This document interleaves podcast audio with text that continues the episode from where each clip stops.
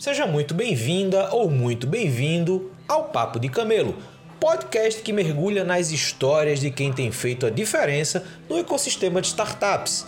Eu sou o Luiz Gomes, criador de conteúdo na Camelo, e estou aqui para fazer você refletir sobre temas fundamentais na jornada de criação e desenvolvimento de startups, indo além dessa corrida de unicórnios. Antes que eu esqueça, a partir de julho Duas edições da Camelo vão ser dedicadas a apresentar cases de startups. Startups que estão entrando no mercado, que estão brigando aí por um espaço entre as competidoras.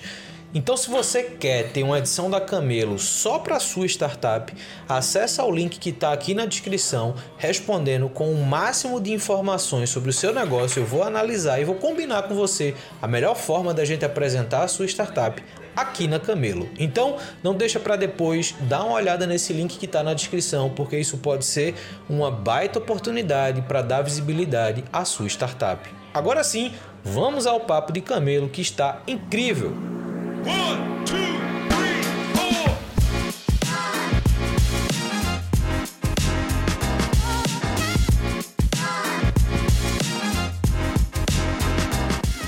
Estamos começando mais um Papo de Camelo. Hoje eu vou trocar uma ideia com Cauã Van Novak. O nome parece de estrangeiro, mas ele é brasileiro, responsável hoje pela Startup Bootcamp no mundo inteiro, a terceira maior aceleradora de startups do mundo. A gente também vai falar um pouquinho disso. É, e vai falar um pouco sobre a trajetória desse cara que talvez você não conheça, mas tem impactado o mercado a nível global de um jeito muito interessante está chegando no Brasil com uma operação do Startup Bootcamp que eu acho que vai ser muito beneficente para o ecossistema de startups e, obviamente, gerar muita oportunidade não só para as startups, mas para as corporações que acabam se conectando com essa estrutura. Cauã, obrigado por ter aceito o convite, disponibilizado um tempinho para conversar comigo. Sei da correria e eu vou te passar a palavra como eu faço com todo mundo. Quem é você e como é que você chegou até aqui?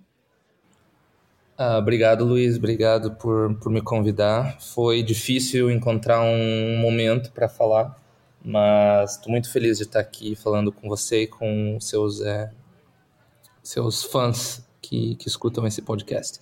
Uh, meu nome é Cauã Nova, como, como você falou. Eu, putz, como eu cheguei aqui? Eu sou do Brasil, sou brasileiro, apesar do sobrenome gringo, uh, de Curitiba, uh, mas sou limpinho. É...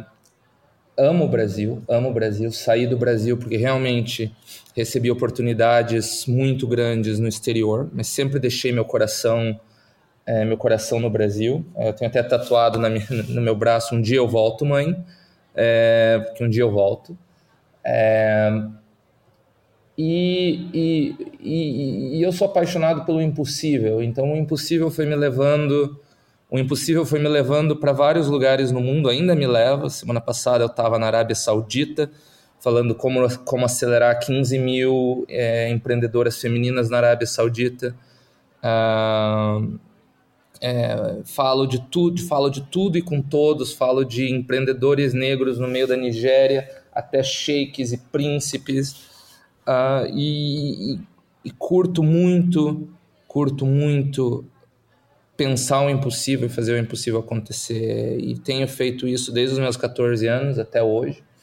É, me levou, isso me levou para o Vale do Silício, isso me levou é, para a Holanda, isso me levou para a Arábia Saudita, me levou para a Austrália, para Singapura, para a África do Sul, para a Nigéria, para Nova York e agora para o Brasil, onde a gente está estabelecendo, onde a gente está estabelecendo a nossa nossa operação brasileira, um objetivo muito grande. É, eu, eu, eu sou jovem, eu gosto do que eu faço, é, mas acima de tudo eu tenho um propósito maior de vida. É, acredito que a vida, o sentido da vida é, é comunidade e, e, eu, e eu fui muito privilegiado e eu acredito que Deus dá empatia para gente, para mesmo se você tem nasceu com privilégio, eu nasci com muito privilégio, é, a empatia te permite pensar em como estender esse privilégio para outros. Uh, e, eu fui, e eu fui ainda mais privilegiado que eu pude ter trabalhos e ter profissões que cujo meu trabalho era estender o privilégio para outras pessoas, trabalhar o sistema para o sistema ajudar outros. E é isso que eu faço hoje em dia. É, e, e, e, tenho muito tesão no que eu faço, é, de, de, de fazer o impossível todo dia. Cara, eu acho sensacional porque a gente fala muito, enquanto comunidade, de lideranças de comunidade, né? Pessoas que geralmente estão empreendendo né, por questões só de, de, de, relação de longo prazo com aquele lugar, mas pessoas que estão empreendendo que tentam melhorar o seu ambiente, a sua cidade, para que outras pessoas também possam criar seus negócios, para que possam captar investimento, acessar mercado. Mas a gente acaba falando pouco de pessoas como você que de fato olham para esse ecossistema a nível global. Né? Então você teve a oportunidade de passar por lugares que muitas vezes não são nem cogitados por quem hoje fala de ecossistema de startups. Uma coisa é Vale do Silício, a Holanda, é, África do Sul, mas quando você vai para alguns outros lugares que você hoje interage, que você hoje passa, você acaba entrando em, em regiões, em países, em cidades que muitas vezes nem entram no radar quando a gente fala de, de empreendedorismo digital, de startups. Como é para você, e você fala muito desse de é, você é movido por fazer o impossível, de buscar resolução para coisas que pareçam impossíveis. Como foi, como é para você, na verdade, essa jornada de Cauã pelo mundo, de tentar buscar essas oportunidades, de tentar conectar isso com a tua visão de porra, o teu papel no ecossistema, aquilo que hoje você quer deixar, até como legado, não só para o meio corporativo, que a gente acaba representando muito, mas por satisfação pessoal, né? Quem é esse Cauã fazendo um paralelo aqui, Dora Aventureira, né? Que tá aí no mundo. Como é que você se enxerga hoje nesse sentido? Olha, eu eu eu eu, eu, eu também eu é, para mim é difícil falar, né? Mas é é uma situação interessante para mim porque eu tô há muito tempo fora do Brasil. Obviamente na Holanda já moro aqui, falo a língua, sou, fui super bem recebido, sou, sou, e fui sempre bem recebido, sou bem recebido no mundo inteiro. Então eu não tenho HT para contar, história triste para contar, uh, que faz parte do meu privilégio, né? faz meu, muito parte do meu privilégio. É, mas com isso dito, tudo tudo que me levou, todos os lugares que eu, que eu acabei eram lugares que precisavam de inovação. Eu saí do Vale do Silício porque eu, não, eu, eu detestava o modelo do Vale do Silício. Que vira uma coisa assim, vira cassino, vira cassino de inovação. Joga um monte de dinheiro e talvez um Dropbox sai dali, muita gente faz muito dinheiro, mas não tem, não tinha pelo menos é, alma, não tinha jazz, não tinha, não tinha aquela palavrinha meio, meio já, já meio manjada, não tinha, não tinha propósito. E e eu não curtia. E, então, para mim, ir para, que nem eu disse, ir para a Arábia Saudita negociar com sheik e com, com grandes corporações para abrir uma mega aceleradora de empreendedorismo feminino, putz, putz, isso é isso é tesão, isso me dá tesão. E pensar como a gente vai colocar 300, 300 mil, entre 300 mil e 5 milhões de africanos que não têm um cartão de débito ou seja, não podem fazer as coisas mais básicas que um cartão de débito permite a gente fazer, pessoas que são desbancadas, né? não, tem, não, tem, não tem banco. Pensar como a gente vai fazer isso, trazer um milhão de africanos pro, ou mais para o sistema bancário, para que eles possam ter uma vida minimamente digna, me dá tesão. Pensar como, como criar e levar a startup do semiárido brasileiro para virar campeã global, de Big Tech, putz, isso me dá tesão. Então, e eu tenho o privilégio de ter os recursos, de ter a plataforma e de ter os acessos, muito, muito que eu tive já de, de, de, de contexto social da onde eu venho, mas muito também que eu consegui por, por, por, por trabalho. Isso me dá muito tesão e me dá muita vontade de fazer acontecer, porque a, o conceito de startup, sabe, Luiz, é, muitas vezes fica numa coisa assim meio, meio, meio direita liberal, né, de, de criar uma de, de, de, de, startup ali na Faria Lima ou no Vale do Silício, levantando capital de, de, de venture capital. Para mim é muito mais profundo do que isso. Uma startup não é nada mais do que um modelo de negócios de alta escala usando tecnologia de alta escala que, que, que, que cria um impacto comercial e social muito rápido. Pensa mídia social, né? 10 anos atrás e hoje. E, e eu acredito que, que o poder da startup é muito, muito forte. É, e se você conseguir direcionar isso para coisa boa, e que instituições como Startup Bootcamp, ou como bancos, ou como vários outros, conseguirem ser fiadores de coisa boa, investindo, acelerando startup do bem, é, a gente consegue resolver muito problema muito rápido. Se a gente tirar a bobagem ideológica de, de, de todos os lados da conversa e pensar, pô, a gente tem esse instrumento chamado startup, que é pegar tecnologia, pegar gente boa, desenrolada, pensar em como resolver um problema cabeludo, que por, por pelo fato desse problema existir, não tem soluções viáveis para resolver, mas talvez com tecnologia e pensamento criativo a gente consegue resolver. E com a metodologia de startup, que é, que é, que é escalar rápido, a gente consegue de repente resolver muito rápido. Muito rápido. É só precisa pensar em, em, em torno do problema. É, e eu vejo isso, eu vejo isso acontecer todo dia. É, é, você, eu, talvez eu consiga virar a câmera para você. Eu estou no meu escritório em Amsterdã. Tudo que você vê atrás e que algumas pessoas que estiverem assistindo isso vêm atrás são todas as startups que a gente investiu através dos anos, mais de 1.600. E eu vi coisas assim que são nada mais do que milagres.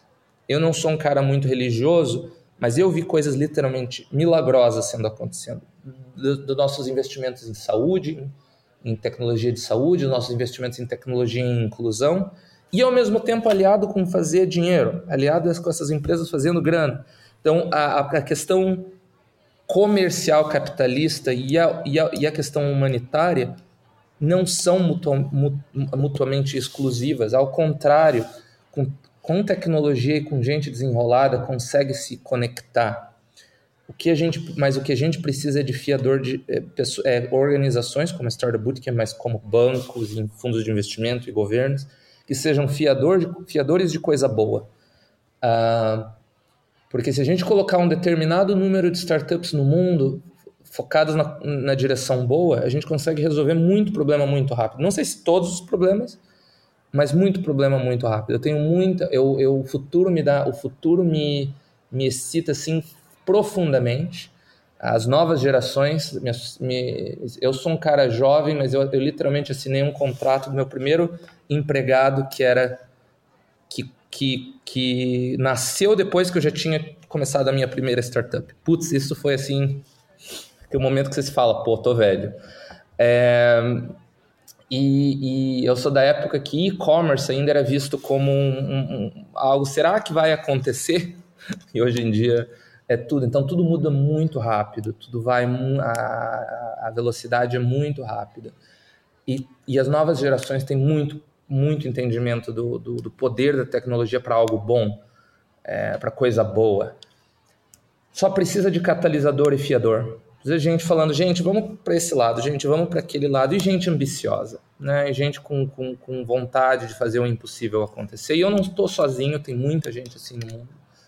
É, e são as novas gerações que vão, vão puxar isso para frente é, e vão fazer o que o Zuckerberg e o que o Bezos fizeram, só que para o lado ruim, detonaram tudo no caminho, vão fazer para o lado, pro lado bom. E, e a minha vida, o meu legado é dar para eles uma plataforma. Eu disse isso quando abri escritório no Brasil e eu tive a honra de ter muito, muitas autoridades na abertura do nosso escritório. Eu falei literalmente isso. Eu falei: o meu o meu legado vai que eu vou que, a, que, o próximo o próximo Zuckerberg eu quero com a minha ajuda que o próximo Zuckerberg o próximo grande líder de big tech seja mulher brasileira negra e periférica que cria uma solução cria uma solução de alta escala de alta demanda mundial para o bem use tecnologia ganhe mercado fique muito grande muito rico isso vai mudar a perspectiva mundial do que é sucesso em startups, vai mudar a forma de gerenciamento, vai mudar as estruturas. E que se eu conseguir criar uns criar não, se eu conseguir ser o fiador, conseguir dar uma plataforma, dar um impulso para quatro ou cinco desses, eu fiz um, uma dobrinha no universo, eu fiz uma, eu dei uma cavadinha no universo para o bem. Uh, então é isso para mim um pouco da minha da, do, do, do, que eu sou e para onde eu vou.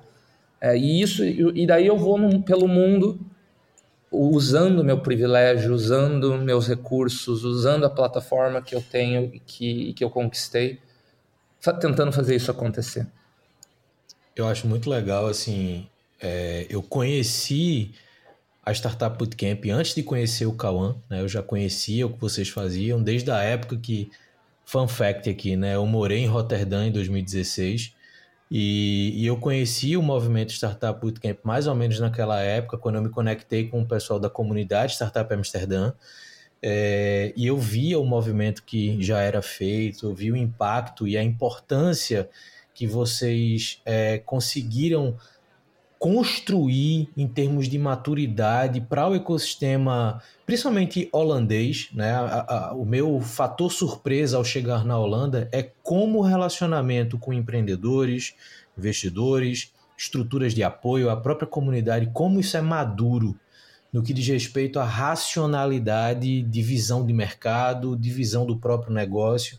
Isso é uma coisa que me chamou muita atenção. E, e outro fun fact: um ano antes, eu estava morando em Sunnyvale, no Vale do Silício, por estar sendo investido pela Plug and Play.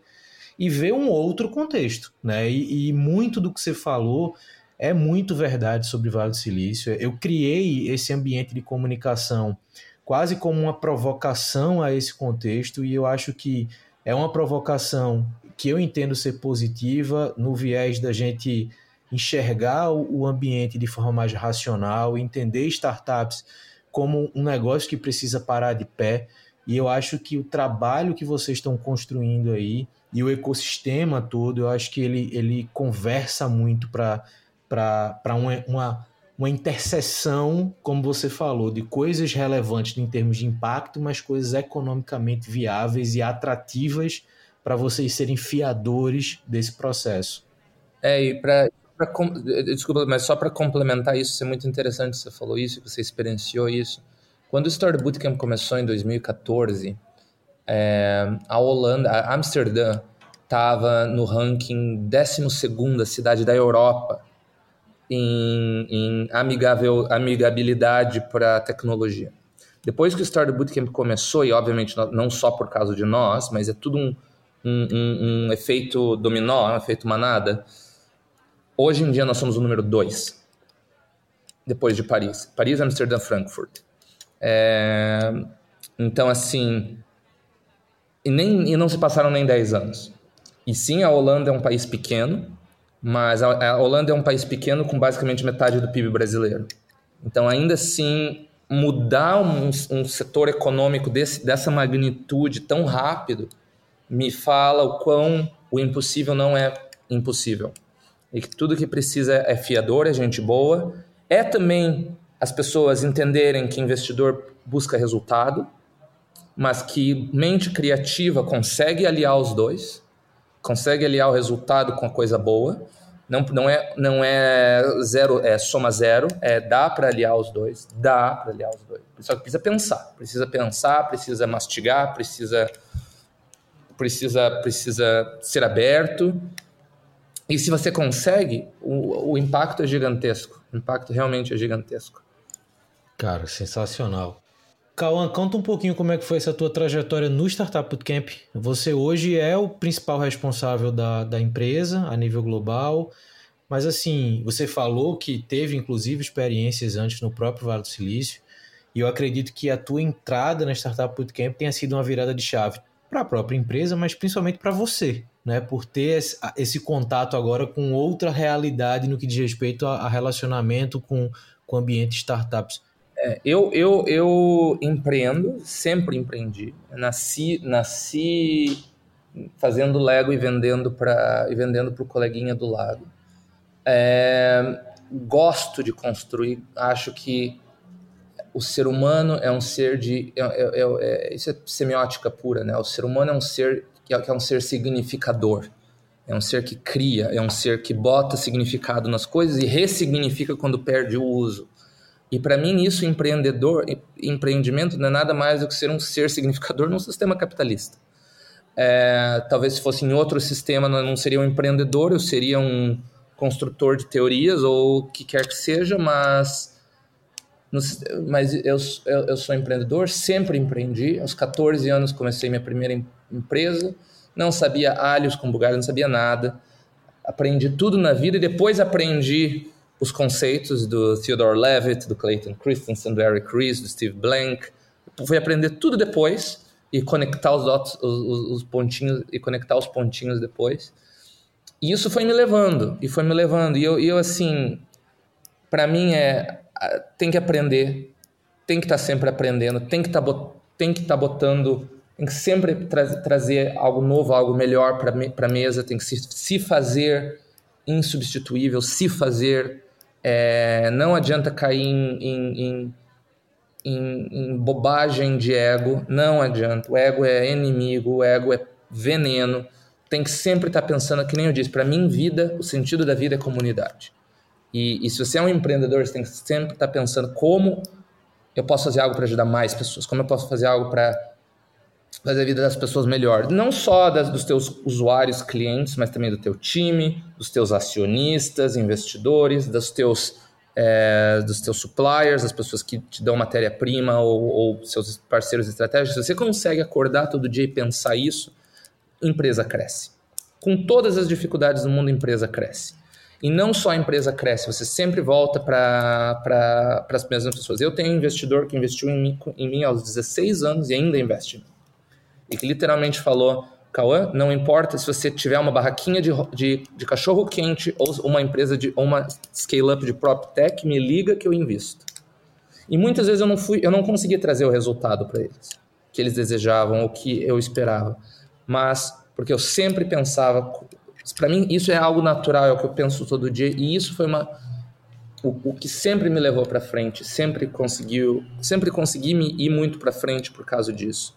Não é fácil ah, o sentimento assim de de deixa eu cuidar de mim primeiro e depois cuidar dos outros, é muito forte. É por um, por um ponto tem que cuidar de si também, porque por muitos anos eu cuidei só dos outros e, e me negligenciei podia ter ficado, sabe, muito, muito melhor do que eu estou hoje, mas assim, tô bem, tô muito bem, mas podia ter, assim, infinitamente. Se eu tivesse tomado atitudes é, duvidosas, ou, ou, ou não, não digo duvidosas, mas dúbias, é, nunca tomei simplesmente porque eu, eu acredito que o mundo é muito pequeno, o mundo dá muita volta, e, e eu me, tenho muito orgulho de poder entrar em qualquer sala que eu entrei dos 14 até a idade que eu tenho hoje, de cabeça erguida e que podem inventar muita coisa, mas não podem falar que eu fiz nada de errado, que eu deixei ninguém na mão, que eu não paguei salário, que eu não retornei dinheiro ou que eu não retornei capital para investidor, que eu não honrei meus compromissos. Isso te leva, parece um pouquinho de clichê e é,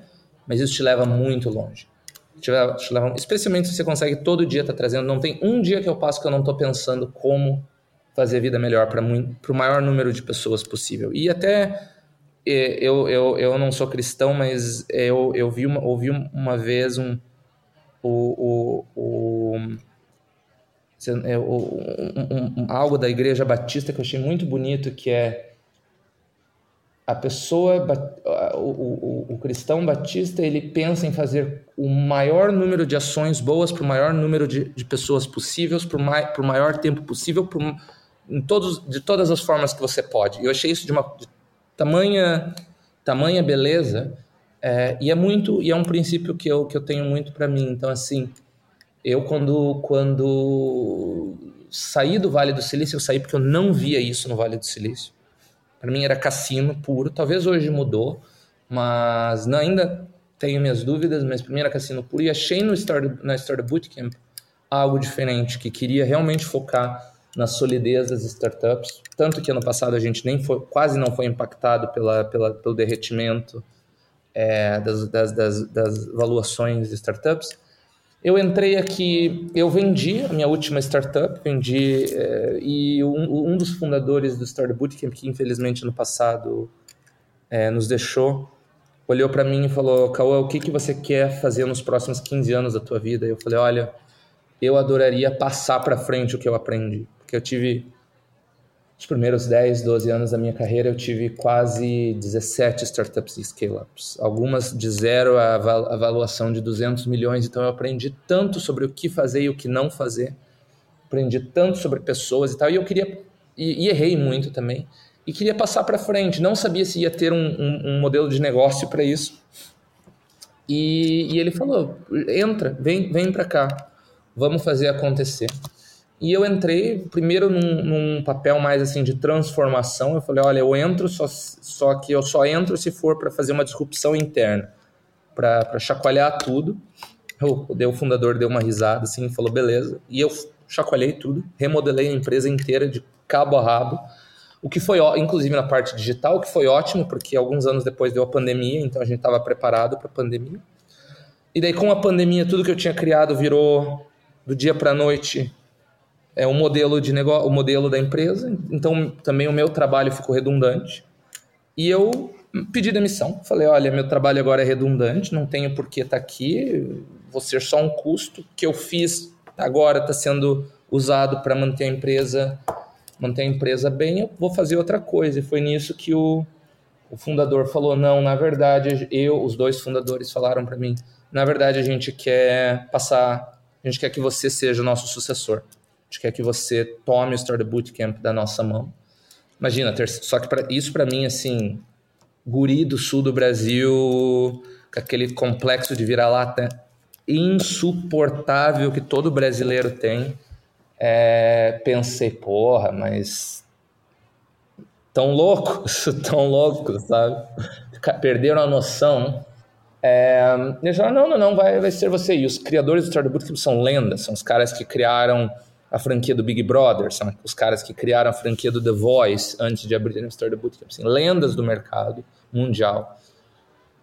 E, e, eu falei, ah, beleza, vou, vou, uh, vou. Não, não gosto do termo impossível.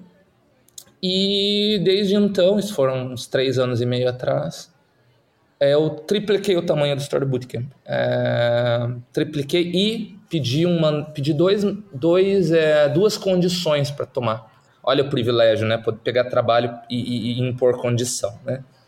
É, mas eu impus duas condições. Falei, a primeira é que eu gostaria de um, eu gostaria de ter um mandato, não sei se é a palavra em português real, mas eu queria ter um mandato para para crescimento, porque crescer é escolha, crescer é escolha, prosperidade é escolha, é escolha é, a gente vê até a economia do Brasil, né? a própria economia do Brasil, como é difícil crescer simplesmente porque crescimento não é não, não, não há uma escolha, às vezes, real. Fala, gente, vamos crescer.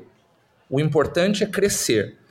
É, é tão fácil é, ficar na inércia, tão fácil ficar na inércia é, e ficar dando volta no próprio eixo.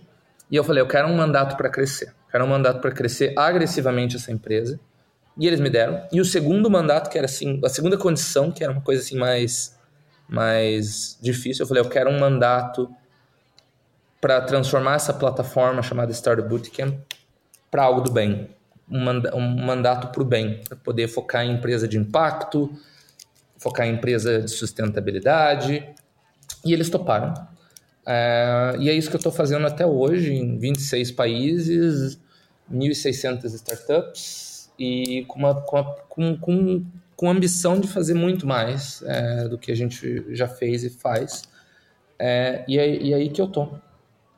Isso é um ponto muito legal, porque assim, essa talvez seja a primeira informação sobre o Startup Bootcamp para muita gente que está ouvindo a gente, né? Então, é, a, a, partir do momento que você assume né, essa continuidade do Startup Bootcamp, você coloca essas duas condições que eu acho que fazem todo sentido em termos de mercado e visão de futuro, mas você se coloca também à frente de um desafio que a primeira vez que eu li sobre isso, eu dei um passo para trás assim, então, peraí, deixa eu entender esse negócio direito, que é o foco em investir em 100 mil startups nos próximos 10 anos, e aí eu já vou fazer o corte aqui para dentro de casa desses 100 mil, 20 mil serem no Brasil.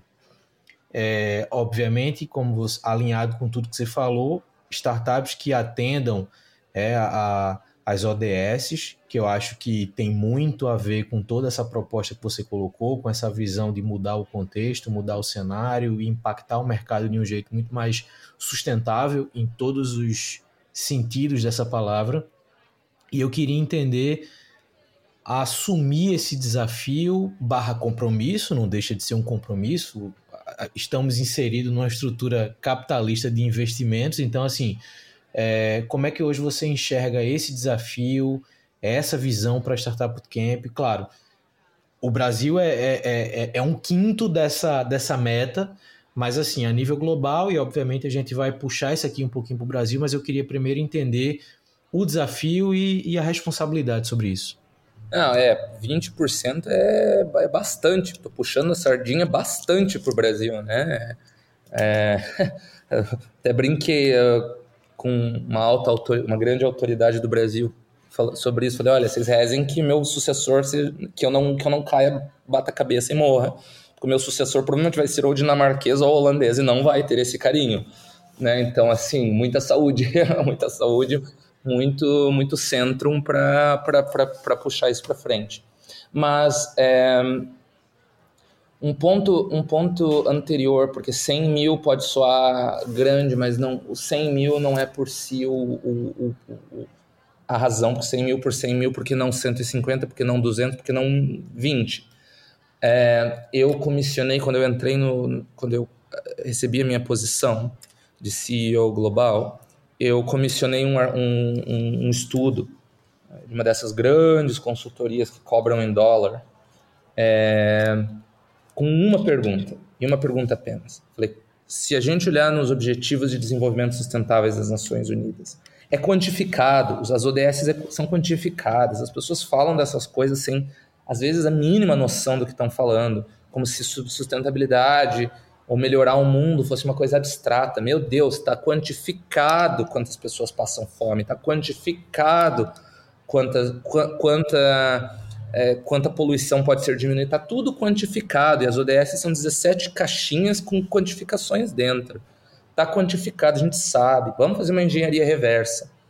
E foi isso que eu comissionei um estudo perguntando se a gente não pudesse contar com, com nada, com grandes corporações ou com governos ou com nada. Se a gente tivesse que contar só com gente talentosa, usando tecnologia disponível para construir solução rápida, de alta escalabilidade, muito rápida, para atingir essas ODS. Até porque a ODS é em alguns anos, tá? 2030. Então só tem startup. Startup é a única forma de, de fazer acontecer.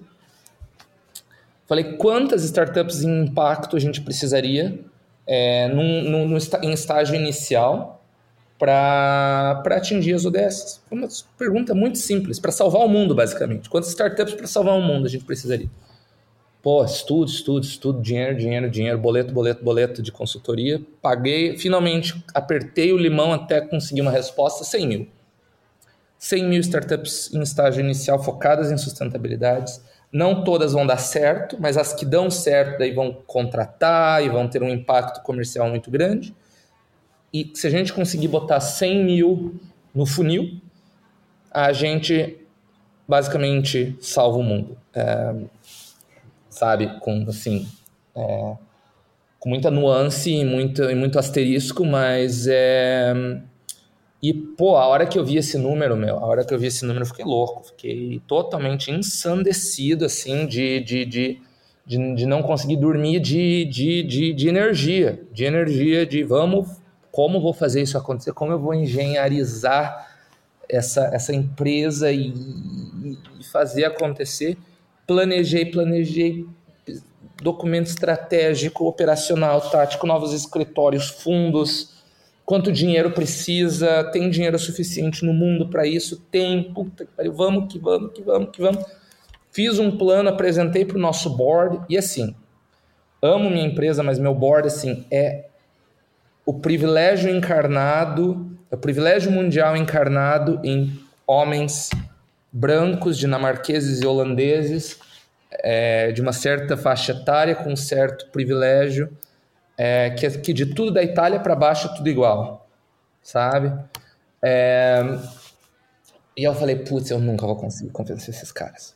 Eu nunca. Eu vou começar a começar a falar de Nigéria, vou começar a falar de Brasil, vou começar a falar assim de México. Putz, e a gente já, já esteve em países assim, mas só para dar uma, uma concepção básica, Muitas vezes eu falava de Brasil e as pessoas falavam, ah, mas a gente já tem operações na Colômbia. Assim, se você não. Se, se essa é a, é a base da conversa, meu, pense o ABC que tem que ser feito para explicar qualquer outra coisa. Eu falei, puta merda, não vou conseguir explicar isso, não vou conseguir vender isso pro board, eles vão matar, mas eu tô muito louco nisso. Tô muito louco isso aqui. Isso, assim, na minha cabeça tava assim, meu, meu, 100 mil startups. E, e todo ano são 100, tem 100 mil startups que são criadas no mundo. O mundo tem hoje aproximadamente 1,5 milhões de startups. Então a gente está falando sobre 8 a 10% da, da atividade de startups do mundo. Então é, fei, é fatível, é, não é enlouquecedor, é, é muito fatível. É fazível, fatível. E, e, e fui apresentar, só que eu acho que eu estava com tanto sangue no olho, assim, faca na caveira, faca no dente, é, assim, de, de, de, isso vai acontecer, que, que não sei como o board aceitou. É, aceitaram, compraram, apresentei para o nosso board do Startup Bootcamp, eu apresentei em Londres, apresentei na, no Oriente Médio e falei, vamos. E todo mundo, e impressionantemente, todo mundo falou vamos. E desde então, todo mundo tem falado vamos. Da, da, de, todas as autoridades que eu falo compram a ideia. E, e, então, e a gente está se engenharizando, já estamos começando. Eu, como brasileiro, falei que um quinto disso vai ser no Brasil. É, e para levar essas startups para o mundo. Porque não adianta ser startup só dentro do Brasil. A forma de crescer uma economia é ir para o mundo. A gente faz publicidade no Facebook, nosso dinheirinho para vender a nossa bolsinha de crochê no, no, Instagram, parte daquele dinheiro gasto lá, vai lá para o Vale do Silício e deixar a Califórnia mais, mais rica. Por que não levar a startup brasileira para o mundo? Para que focar só em mercado interno? Vai para o mundo, gente. Vamos pegar dinheiro da África, dinheiro da Ásia, dinheiro da Europa e trazer de volta para o Brasil com operação brasileira. E é isso que eu quero fazer. Eu quero, pegar, quero criar 20 mil, investir em 20 mil startups brasileiras que, e levar elas para o mundo para elas trazerem dinheiro para o Brasil. Se a gente olha com, com 20 mil startups brasileiras em duas ou três gerações, quando eu tiver uns 60 anos, a gente tem uma Microsoft no Brasil. Pô, e a Microsoft tem maior valor de mercado do que a Petrobras, né? Então, assim, é fazível, é possível, dá para fazer. Só que tem que pensar grande. Não dá para pensar, ah, mas aqui é nada dá certo no Brasil. Não, mas, gente, eu, eu sempre falo isso toda vez que eu vou para o Brasil.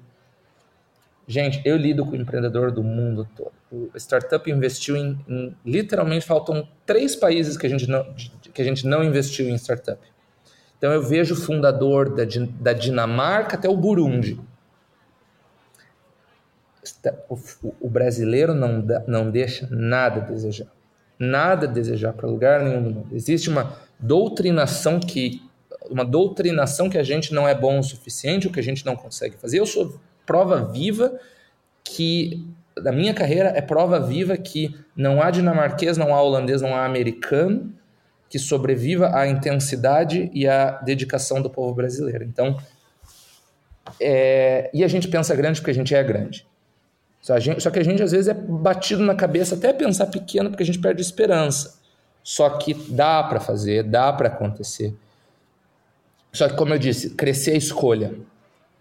Parece que não, parece que os gargalos são tão grandes que engolem a gente, mas crescer a escolha. Dá para trabalhar em volta da folha, dá para resolver os problemas mais absurdos com tecnologia e com gente talentosa usando tecnologia. Eu sou assim, eu não sou a pessoa mais otimista do mundo, eu sou uma pessoa muito realista, é, mas eu tenho um, um, um eu acredito na, na, na, qualidade redentora da, de, de, de redentora mesmo, assim, de, de, de redimir os problemas que tecnologia e gente talentosa consegue fazer. Pô, eu, eu sou fã, assim, de carteirinha de uma startup da, de, de Pernambuco chamado Nina, uh, da Simone César ela que é essa, essa, essa menina maravilhosa, Forbes 30, uh, 30 30 under 30, essa menina que, que cuja mãe foi co é, cobradora de ônibus e ela criou uma startup para acabar com assédio sexual em, em, transporte público. Meu, eu consigo ver gente na Índia usando isso, eu consigo ver gente na, na Arábia Saudita usando isso, eu consigo gente ver, ver isso o continente africano inteiro usando isso, e até algumas partes dos Estados Unidos, porque até eu já fui assediado em ônibus dos Estados Unidos. Então, assim, dá para dá levar isso para o mundo. Crescer coisa no semiárido. Tem, tem problema no semiárido no mundo, metade da África e Oriente Médio. Então, assim, a startup brasileira tem que ir para o mundo e a gente tem e, e crescer a escolha, desde que tenham fiadores, fiadores de coisa boa. E eu sou um deles. Então, desculpa, eu estou falando muito, mas, mas a gente tem que realmente puxar para acontecer. É, eu acho que a nossa, minha geração, especialmente, porque eu acho que eu sou mais, mais velho do que, que muita gente aqui, é, a nossa geração tem que ser. Nós temos que puxar puxar esse fio, puxar essa coisa de, de pensar grande e pensar para o bem. Porque já teve muita gente que veio, a Amazon veio, destruiu um monte de pequena e média empresa no, no, no processo de crescimento, o Facebook veio, destruiu a democracia, uh, sabe? Todo mundo vem e para crescer destrói tudo no caminho. Tem uma forma de alinhar. É, tem uma forma de alinhar e se a gente alinhar o, quantidade suficiente dá para e tem recurso no mundo. Tem muito recurso no mundo. É, é só puxar, é só puxar e, e, e, não se, e não se desesperar. E não pensar que, literalmente, eu estava na Arábia Saudita e eu ouvi, ah, mas na Arábia Saudita é tão difícil. Eu estava na Nigéria, a Nigéria fala, ah, mas na Nigéria é tão difícil. No Brasil, ah, mas o Brasil é tão difícil. Na Holanda, as pessoas falam, ah, mas na Holanda é tão difícil. Sim, é, é inerente ao ser humano achar que a sua, sua realidade é mais difícil do que a lei, não que a do Brasil seja fácil, porque não é mas realidade difícil é fértil em formas em, em, em soluções boas. É, então vamos criar vamos vamos colocar porque a gente é legião e a gente vai fazer acontecer. Isso é muito legal porque eu tive duas experiências que eu acho que conversam muito com, com essa tua visão sobre o empreendedor e a empreendedora brasileiros olharem para o mundo é, e, e, traz muito esse complexo de vira-lata que você falou lá atrás, quando, quando você foi convidado até para assumir a posição que você está hoje. E a primeira delas foi quando eu cheguei aí, é, em Roterdã, em 2016. E eu tive contato com. Eu fui por conta do investimento do Porto de Roterdã. Né? Para quem está ouvindo e não tem noção, o Porto de Roterdã é o maior terceiro, é o terceiro maior porto do mundo, o maior porto da Europa. E os dois outros portos da Europa somados não dão o Porto de Roterdã em termos de volume transacionado de cargas. É, 80%, da economia, 80 da economia europeia passa pelo Porto de Roterdã. Exatamente. Tanto é que, engraçado que eu tive um cliente no interior do Rio Grande do Norte que exportava melão para a Europa e entrava tudo por Roterdã. É, é, é, é, são histórias muito interessantes. E quando eu cheguei aí, eu, primeiro que você, como brasileiro, se surpreende, pô, mas eu estou negociando com Porto de Roterdã, minha startup era de logística, e eu ouvi uma coisa que eu não esqueço nunca mais. Eu acho que é um nível de maturidade que é desenvolvido em lugares como esse que mudam a cabeça de quem está empreendendo. Um dos diretores operacionais do Porto de Roterdã abriu o mapa de operação do porto botou na mão da gente e fez assim: eu não quero saber de onde vocês vieram, não quero saber onde vocês estudaram, eu quero saber se vocês conseguem resolver os problemas que eu estou mostrando aqui. Se você conseguir resolver, a gente vai querer. E isso é um, um, um grau de maturidade assustador para um brasileiro, e como você mesmo fala, e uh, provavelmente outras pessoas de outros países sentiriam a mesma coisa. Fica assim, pô, a responsabilidade que esse cara tá me dando é muito grande. A gente fez, tá bom, então a gente vai, vai tentar resolver. Resumindo, a gente sai desse processo vendendo parte da operação para o Porto de Roterdã, voltando para o Brasil para cada um seguir seus projetos e tal.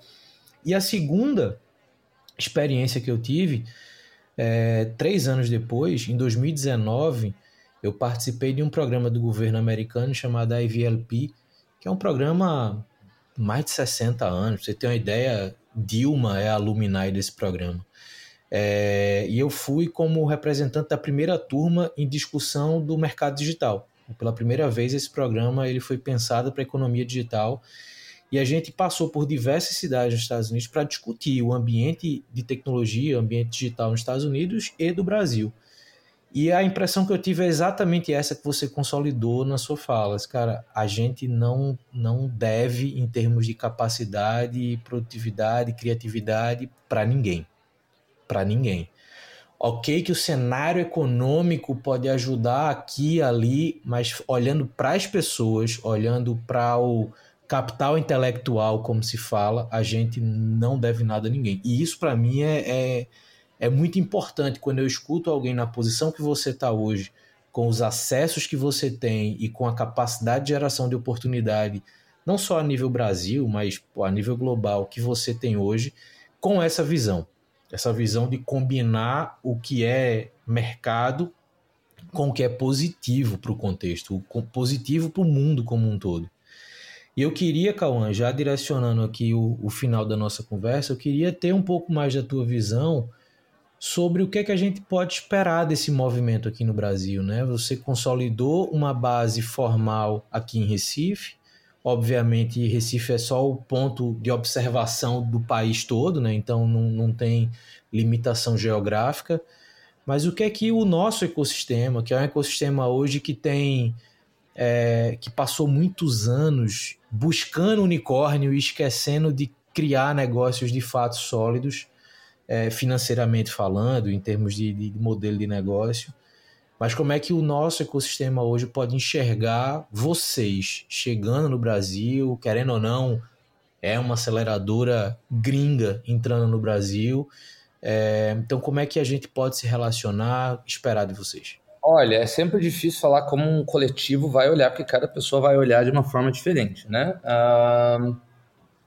Olha, para mim é, é, é, algo muito, muito, muito simples. Nós estamos chegando para ajudar. A gente não está chegando para nada mais do que, do que ajudar. Óbvio, nós somos uma empresa de investimento, mas a gente está chegando para ajudar. É, a gente vai trazer dinheiro, mas a gente também quer orquestrar o mercado, tentar ajudar a impulsionar o mercado interno, porque muito pouca gente investe em startup no Brasil, muito pouca que eu entendo com as taxas de juro que o Brasil tem, é mais fácil deixar o dinheiro na poupança do que investir em startup. Aqui é mais fácil com taxa de juro negativa, mais fácil jogar o dinheiro em startup do que deixar na poupança. Mas existem formas, existem formas. Tem que trazer investidor para o jogo, tem que trazer mais gente talentosa para o jogo. Sabe, eu, eu quando fui para o Recife assinar a papelada, meu Deus, quanta papelada para abrir a empresa no Brasil, é, eu vi um menino, isso vai soar tão sei lá, politicamente incorreto até o que eu vou falar, mas e desconectado da realidade é, para quem mora no Brasil, mas para mim, morando fora há muito tempo, foi algo assim. Eu vi um menino vendendo laranja, um menino vendendo laranja na rua. Puxa, ah, faz parte, né? É o que tem no Brasil, todo, todo lugar. Cara, eu fiquei olhando para aquele menino e eu pensei, meu, para ele a laranja é a realidade, é o que ele consegue vender, mas o fato dele estar tá ali vendendo, por muito por necessidade, óbvio, mas se a menina tivesse acesso. Hoje em dia dá para produzir smartphone por 10 centavos. Eu vi smartphone na Índia sendo produzido por 10 centavos. 10 centavos de dólar você produz um smartphone hoje em dia. Essa é a escala, a escala que a gente tem. E em smartphone, hoje em dia, dá para construir website e e-commerce em smartphone. Não precisa de web, não precisa saber desenvolver, dá para fazer tudo assim. Puxa, puxa, clica, você constrói e-commerce, dá para construir, dá para construir um e-commerce de manhã botar, um, botar meia dúzia de, de publicidade no Facebook, Instagram de tarde e ter cliente de noite. O dinheiro que ele gastaria em, em comprar laranja ou achar laranja ou o que quer que seja, daria para ele botar em publicidade, criar cliente. Botar isso no imaginário, botar isso no imaginário assim da, do, do, denominador comum mais simples da, da, da camada populacional é algo que não é difícil. Não é inacessível, não é difícil. E tem tão, tanto mais escala, tanto mais escala. É, é complexo, mas e eu sou, eu, como eu disse, eu sou totalmente contra a, esse rebaixamento que a gente, que até muitas vezes a gente faz conosco mesmo de achar que a gente não é capaz, de a gente achar que não é. Como pode um, um holandês conseguir lidar com smartphone aos dois anos de idade? A gente também consegue. A gente não tem nada geneticamente é, fisicamente, mentalmente é, inferior. Nada. A gente consegue sim, só que tem que levar para o imaginário. E não adianta também fazer coisa muito complexa, tem que trazer para o imaginário mesmo. Então eu quero botar smartphone e, e forma simples de, de, de, de, de empreender na mão dessas pessoas. Porque eu comecei, apesar de um background mais, privilegiado, especialmente para o contexto brasileiro, eu comecei aos 14 empresa porque eu precisava. Eu precisava, eu precisava para me manter, por questões pessoais. Então, empreender para mim não é estilo de vida.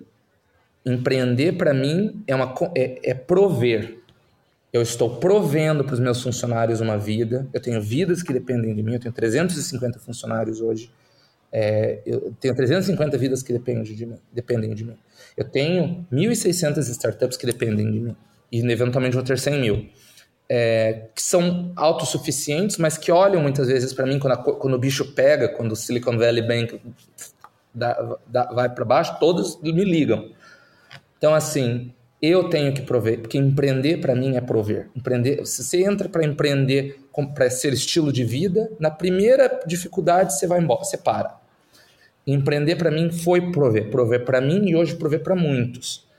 Então, é, com, e, com, tendo falado isso, eu entendo, eu entendo visceralmente, nunca tendo passado por isso, mas por ter empatia, eu entendo visceralmente o menino vendendo laranja, que não deixa de ser empreender, não, de uma forma muito triste, muito trágica, que não devia ser assim, e eventualmente não será assim, ainda na minha vida, eu espero. Mas ali era empreendimento, só que aquela, aquela venda de laranja que seria que no máximo pela simplesmente por quanto você consegue vender uma laranja no máximo vai render ele uma subsistência no máximo. Se fosse um smartphone na mão daria uma vida boa. Ou pelo menos uma vida minimamente digna. Então a, a, o instinto é, é o mesmo. A só a ferramenta que pode mudar e pode mudar muito rápido.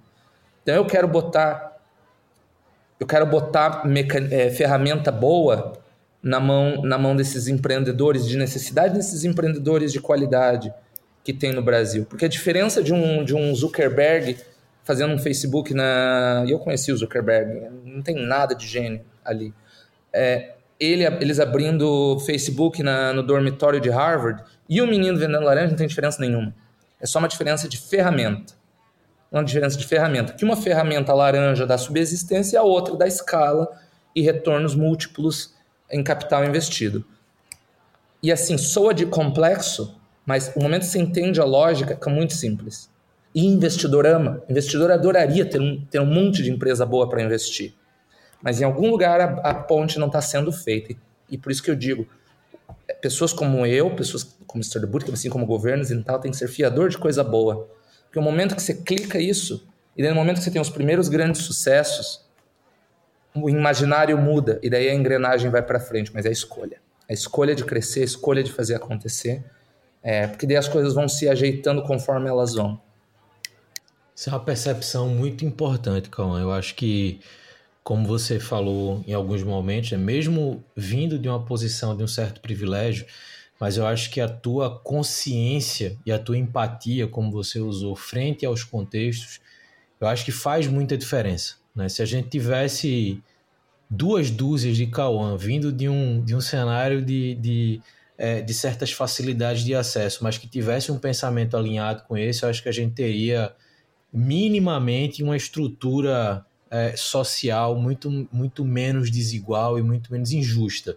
Desigualdade é uma coisa, injustiça é outra, né? É o que você falou, tipo, às vezes é, é falta de um acesso a ferramentas, é a falta é, de acesso a, a possibilidades. Né? Eu tenho uma discussão muito recorrente sobre temas como esse e eu uso muito o exemplo do esporte no Brasil. O esporte no Brasil é quase um, um, um, um, um fator para tirar crianças da escola. Porque ou você é atleta ou você estuda. Enquanto você pega outros países que, para você ser atleta profissional, minimamente você tem que ter uma formação superior. Então, assim, porque vida de atleta acaba rápido, você pode se machucar e, a sua vida de atleta acabar antes do que você imagina. E agora? Quando você não tem uma, um ciclo de atleta completo, vamos dizer assim, para você estabelecer financeiramente sua vida, o que, que você vai fazer? Né? Então a gente vê muito um cenário hoje econômico no Brasil onde as pessoas evoluem e regridem. Porque não é sustentável, né? Porque não é sustentável. É voo de galinha, né? Joga a galinha para cima e espera que ela voa, voa para sempre. Por isso que para mim é e eu tenho um pouquinho de alergia com um projeto muito grande, sabe? Eu tenho muita alergia com um projeto muito grande que depende de muita coisa. Eu acredito assim que uma série de projetos sistêmicos pequenos tem mais impacto tem mais impacto do que um grande projetão, sabe? Eu, eu, eu venho de Curitiba, como eu falei no começo, e eu, tenho, eu amo, amava, coitado, que Deus o tenha, o Jaime Lerner. Eu nasci e, e, e me criei no, no, na Curitiba de Jaime Lerner, na, e na, inclusive minha família é muito, muito conectada com a família do Jaime Lerner. E o Jaime Lerner falava algo em, em urbanismo que eu acho que pode ser levado para a vida. Ele mudou Curitiba, transformou Curitiba no modelo de cidade que é hoje, porque ele acreditava em acupuntura urbana. Não adianta fazer projeto para mudar uma cidade gigantesca, não tem como. Vai ficar parado, vai parar no meio, vai acabar recurso, dá muito espaço para coisa ruim acontecer. E ele ia e fazia uma computa, fazia um grande movimento e tudo se reorganizava em volta. Ele fazia outro, fazia outro, fazia outro. Então, assim, eu vou investir em 100 mil, mas não vou investir tudo de uma vez, vou investir em, em blocos. Igual a China criou a nova rota da, tem um, a nova rota da seda, um plano de 100 anos dividido em, em, em, em blocos de 5. Então, assim, sabe, fazer. Tem muitos caos no mundo. Tem muitos caos. É, o problema é que muito. É, o, o, acho que o grande problema é que muitas vezes se para, quer se fazer muito tempo todo de, de uma vez. E não tem. Tem que fazer uma coisa de cada vez mais rápido. Um passinho de cada vez, mas, um mas bem rápido. Assim, acho que é uma questão assim, meio, meio sistêmica, muito, muito errada no, no, no, approach. E não só no Brasil, eu vejo isso no mundo inteiro, não adianta. Porque faz de um lado, quebra do outro, sabe? Então, assim, é, são pequenas acupunturas é, que daí vão fazendo, o, o, o mecanismo irradiador vai acontecendo, e das próximas ficam cada vez mais fáceis. Eu estou vendo na minha carreira como isso acontece, é, mas é o meu approach. Então eu acho que nossa geração tem jeito, a nossa geração vai fazer acontecer. Tem muita gente boa no mundo, eu vejo muita gente boa no mundo. As gerações mais, mais velhas estão acordando, estão acordando. Assim, se você olhar no parlamento, no mundo inteiro, não parece, mas os grandes setores corporativos, os grandes investidores, investidor gordo, assim, bom, estão acordando que o mundo tá diferente, que o mundo tá foda é, e que tem que mudar. E tem muita gente jovem talentosa. É, a gente só tem que botar o celular na mão delas, a gente tem que botar investimento porque elas não precisam escolher entre empreender e comer é, e levar elas para o mundo. É, e daí a gente vai conseguir competir. Daí vamos ver quem que é bom. Se é se é os Estados Unidos é tudo isso que falam, a Europa é tudo isso que falam. É só uma questão de oportunidade, só uma questão de dar recurso, dar ferramenta e daí competir. Porque eu sou a prova viva que um brasileiro com ferramenta e com recurso compete e deixa no chinelo muito, é, é, muita gente da Europa dos Estados Unidos, que falta ferramenta e recurso. E isso a gente e, e, e sistema. É, mas isso a gente vai com, com a gente já está entrando esse ano com 50 milhões no Brasil. Ano que vem a gente entra com mais para investir, para eventualmente chegar nas 20 mil e levar elas para o mundo. E a gente vai mostrar a força do Brasil é, no cenário global pro bem, pro bem. Sensacional, Cauã, um papo incrível com você. É, gostou do papo? Muito bom, muito É muito bom falar português, cara. Vamos falar dessas coisas em português, porque, ah, porque a língua, a língua adquirida é uma merda. É, só adquirida é uma merda, não sai direito, sai com sotaque. Muito bom falar, falar, falar com você, falar sobre esse tópico e falar na minha língua no país que eu amo tanto. Boa. Cara, eu te agradeço demais aí pelo tempo.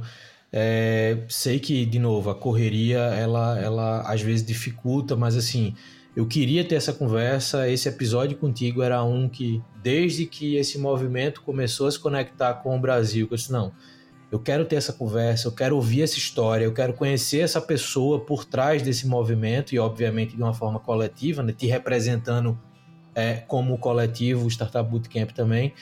E assim, agradeço demais. E para quem ouviu a gente até aqui, eu lembro que toda edição do Papo de Camelo também tem uma edição da newsletter que complementa com mais informações, não só sobre o Cauã, mas sobre Startup Bootcamp, sobre esse movimento. Então, se você quiser saber mais, dá uma olhada nesse texto complementar para ter mais informações. E a gente se escuta no próximo Papo de Camelo. Valeu!